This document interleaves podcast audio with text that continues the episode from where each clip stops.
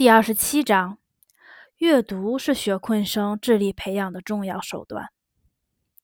有一些学生理解、领悟和记忆所学知识点很难，也很慢。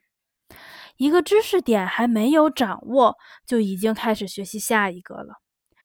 学会了这个，上一个又忘了。有些教师相信。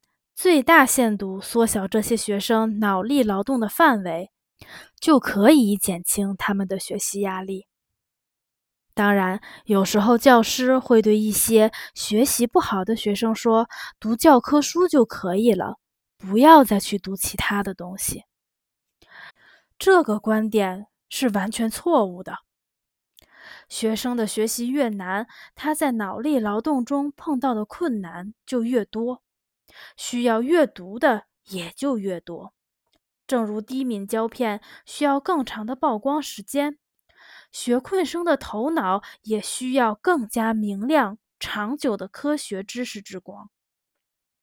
在学习困难学生的脑力劳动中，起决定性作用的是阅读、阅读再阅读，而并非补课，也不是无止境的督促。基洛夫州波格丹诺夫中学的优秀数学教师，乌克兰苏维埃社会主义共和国功勋教师伊古卡特琴科，他教的学生中就没有学习不好的。他创造性劳动的一大特点就是合理组织阅读，正是这里所说的发展智力的阅读。在他任教的五至十年级的每个班里，都有个别学习困难的学生。如果没有这个奇妙图书馆的话，这些学生永远也不会成绩合格。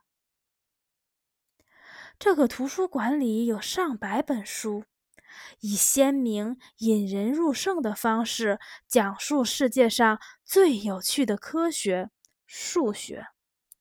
学方程式之前，学生就已经阅读了几十页讲方程式的书，主要是一些吸引人的小故事，讲述方程式这个难题在民间智慧中是如何形成的。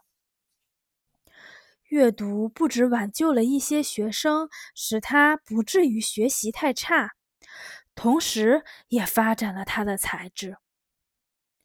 困难学生读得越多，他的思维就越清晰，智力也更活跃。经过周密考虑，有预见性、有组织的让学习困难的学生专门阅读一些科普文献，是教师应该关心的一件大事。